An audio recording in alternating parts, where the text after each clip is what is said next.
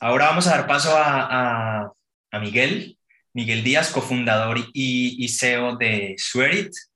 Ahí te estoy viendo, Miguel, ¿qué tal? Buenas tardes, ¿cómo estás? Buenas tardes, José. Muy bien. Y también felicidades por ese décimo aniversario. Muchas gracias, muchas gracias. Encantado de tenerte aquí en, esta, en este panel, ¿no? Tan, tan, que tiene tanta información por procesar, diría. Eh, y bueno, un poco siguiendo el mismo esquema, eh, me gustaría que te presentes, cuéntanos un poco pues qué, haces, qué es Swearit, para qué sirve. Eh, y bueno, vamos, vamos conversando. Perfecto. Pues Swearit es una plataforma de comunicación al consumidor. Al final es una plataforma orientada también a la transparencia lo que está sucediendo es que el consumidor, más allá de todas esas afirmaciones que se hacen con respecto a origen o toda esa trazabilidad que empieza a estar identificada, ya sea en blockchain o no, pues no siempre es conocedor o no siempre es entendible. Hoy pretende unificar todas esas todas esas afirmaciones que además se registran en blockchain involucrando a terceras partes para que el consumidor tenga la certeza, digamos, o una garantía de que eso es cierto. Ok. Eh, comentaste que son eh, registros que pueden estar en blockchain o no, ¿no? en, vuestro caso, ¿cómo, cómo, cómo es o de dónde tenéis esos registros que, digamos, que trasladáis al, al, consumidor? Claro, cuando indico, por ejemplo, transparencia, transparencia es eh, comunicar aquello que el consumidor, que al consumidor le interesa, por ejemplo, y trazabilidad sería desde el origen, incluyendo procesos logísticos, etcétera, tal.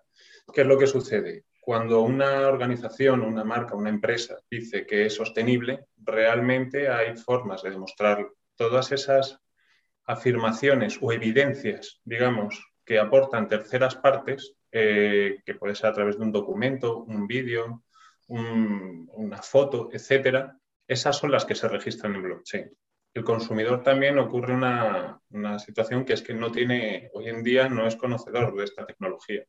Lo está haciendo cada vez más. Eh, pero no deja de ser necesaria, la verdad, para nosotros, útil para poder dar esta, esta garantía ¿no? a esas evidencias. Vale, y un poco para seguir, entrar un poco más en el tema de Swery. Yo si yo soy yo como José quiero utilizarla o quiero acceder a ella, ¿cómo, cómo accedo? ¿Dónde accedo? ¿Es a través de marcas o, o, en, el, en, el, App Store de, del móvil entro y cómo, cómo puedo acceder? Pues el caso, ahora por ejemplo, estamos trabajando aproximadamente con el 60% de los productores eh, de frutas y verduras de España. Eh, lo que estos están haciendo es integrar dentro del etiquetado de sus envases un código QR con un logo que identifica a Suerit, una, manita. De esta forma sabe que hay una serie de afirmaciones sobre ese producto, ya sea ecológico, ya sea origen nacional, ya sea nacional o no, que fuere, un empleo responsable, sostenibilidad, cumplimiento de objetivos de desarrollo sostenible, etc. Eh, todas esas afirmaciones al final sabe o el consumidor ha de identificar, ese es nuestro objetivo, que en el QR las va a encontrar. Nosotros mostramos, sea cual sea nuestro cliente, eh, de forma siempre con el mismo formato y la misma estructura, todas esas afirmaciones. Entonces, a tu pregunta, en un QR, porque es la opción más extendida, pero por ejemplo en moda también integramos otras opciones como NFC, contactless, etc. Vale, entonces entiendo que todas estas afirmaciones o registros que, se muestran a través de Swerit con un QR, digamos, que el consumidor puede escanear, son registros que la misma marca introduce, digamos, o las, las carga, digamos, las sube en un portal de Swerit o, ustedes las toman de, de, otros portales o cómo, cómo es? Correcto. Eh, la organización eh, gestiona todas sus afirmaciones o el ciclo de vida de un producto concreto, producto o lote, puede llegar hasta ese nivel, eh, internamente y luego invita a terceros automáticamente con integraciones. La aplicación es API First, entonces conecta con RP, sistema de trazabilidad como por ejemplo podría ser el de IBM Food Trust o cualquier otro, para poder, digamos, recoger esas evidencias de forma automática y generar dinámicamente el ciclo de vida de cada producto. No es, no, es, no es estático, es dinámico, va por cada lote o producto. Vale. Y eh, vosotros como como Swerit trabajas, trabajáis sobre, digamos, trabajáis sobre una blockchain o, o no, ¿Es, ¿Es, una blockchain privada, es pública, cuéntame un poco haciendo referencia al, al, tema que tratamos antes. En nuestro caso es una blockchain privada. Eh, utilizamos Hyperledger Fabric, que es la blockchain más extendida. Y lo que tenemos es eh, un proveedor, que es Oracle, que es quien nos, que nos facilita el servicio. Eh, vale. Lo que hacemos eh, sí estamos con el roadmap de que algunos clientes eh, con los que estamos trabajando, por ejemplo, en moda o proyectos que tenemos, ahora mismo hemos entrado, bueno, luego más adelante si no lo comento, eh, de trabajar con blockchain pública, con Ethereum, ¿de acuerdo? Pero eso sería bajo solicitud del cliente, bajo demanda del cliente. El tema es que la blockchain privada, el coste es considerablemente más bajo, muchísimo más bajo. Y uno de nuestros objetivos es que esta tecnología sea accesible a cualquier, a cualquier organización. Tenemos clientes que pagan desde 50 euros e integran todo el ciclo de vida de un producto en blockchain. Vale. Eh, entiendo que una de las ventajas que comentas es la, el tema de costes, ¿no? De trabajar sobre, sobre blockchains eh, privadas.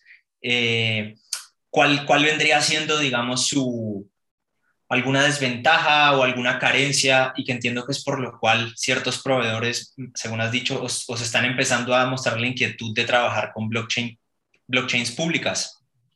Pues aquí está la... Esto es a, demanda del consumidor, ¿no? Digamos, del cliente, no del consumidor. El consumidor, como decía... Sí, de la, de la marca, digamos. Exacto, de la marca. Para nosotros no tiene tampoco una relevancia destacada, tal y como además comentaba Juliano anteriormente, ¿no? No es... No, bueno, o sea, al final nosotros ahora mismo vamos desplegando a medida que van entrando clientes, que ahora mismo ya tenemos más de 150 y van creciendo, pues va ganando robustez, si por así se quiere decir, pero vamos, no, solo en el caso concreto, por ejemplo, eh, tokenización, etcétera, que, algunas marcas muy concretas para eh, ediciones limitadas que se podrían lanzar de ciertas colecciones, etcétera, pues sí podríamos integrar en estos casos una blockchain pública si fuera necesario. Ok. Y un poco desde que empezasteis a poner en marcha vuestra solución, que está muy orientada a, a esa transparencia que queréis trasladar a los consumidores finales, ¿Qué aprendizajes habéis tenido sobre, sobre todo sobre el comportamiento, las necesidades, las demandas del, del consumidor final? Y a partir de esos aprendizajes, ¿qué cambios habéis empezado a implementar? Pues, a ver, hay una. El principal aprendizaje, por ejemplo, en España, que es la experiencia del equipo fundador, está muy basada también en Latinoamérica. Pero España, que es donde ahora está el principal foco de negocio, los mensajes de las marcas, en general el consumidor se los cree. El tema es cómo la regulación o el sistema regulatorio estricto que cumplen estas marcas para llevar a cabo un producto bajo unas condiciones, etcétera, o una normativa, el consumidor muchas veces no lo entiende. Podría poner el ejemplo de bienestar animal. Generalmente un consumidor va a entender que bienestar animal, por la propia definición, es que el animal pues, está bien, pero las implicaciones que tiene detrás es lo que se podría explicar, ¿no? Eh, lo que se puede explicar. Entonces, lo que aprendemos con esto es que se necesita eh, unificar todos esos mensajes de transparencia en un solo sitio y que este mensaje sea claro, sea conciso y el consumidor realmente tome una decisión basada en información que entiende y que además eh, está confirmada con blockchain. Vale, o sea que entiendo que vosotros en cierta forma os proyectaríais en un, bueno, ahora y en un futuro como, como ese agregador de los diferentes datos, registros, eh, veraces, esperamos que veraces, ¿no? De las diferentes marcas.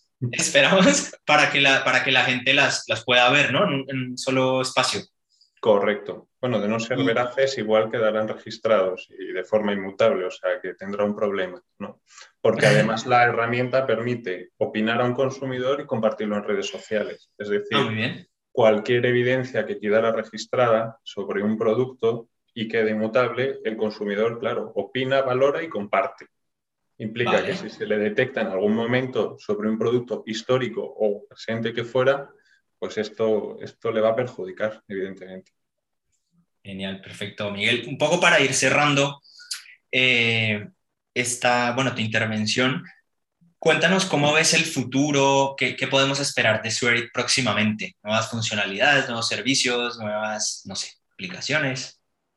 Pues, a ver, eh, Suerit al final tiene el reto de establecerse como una referencia, ¿no? una plataforma de referencia. Es muy ostentoso quizá decir, pero ese Google que comentabas anteriormente es un poco ¿no? lo, que, lo que habría que construir o lo que estamos pretendiendo construir. El hecho de que, digamos, democratizar toda esta... Todo Fenomenal. Fenomenal, pues mucho ánimo con ese reto, con esa misión y agradecerte nuevamente por tu participación, por este tiempo que has compartido con nosotros.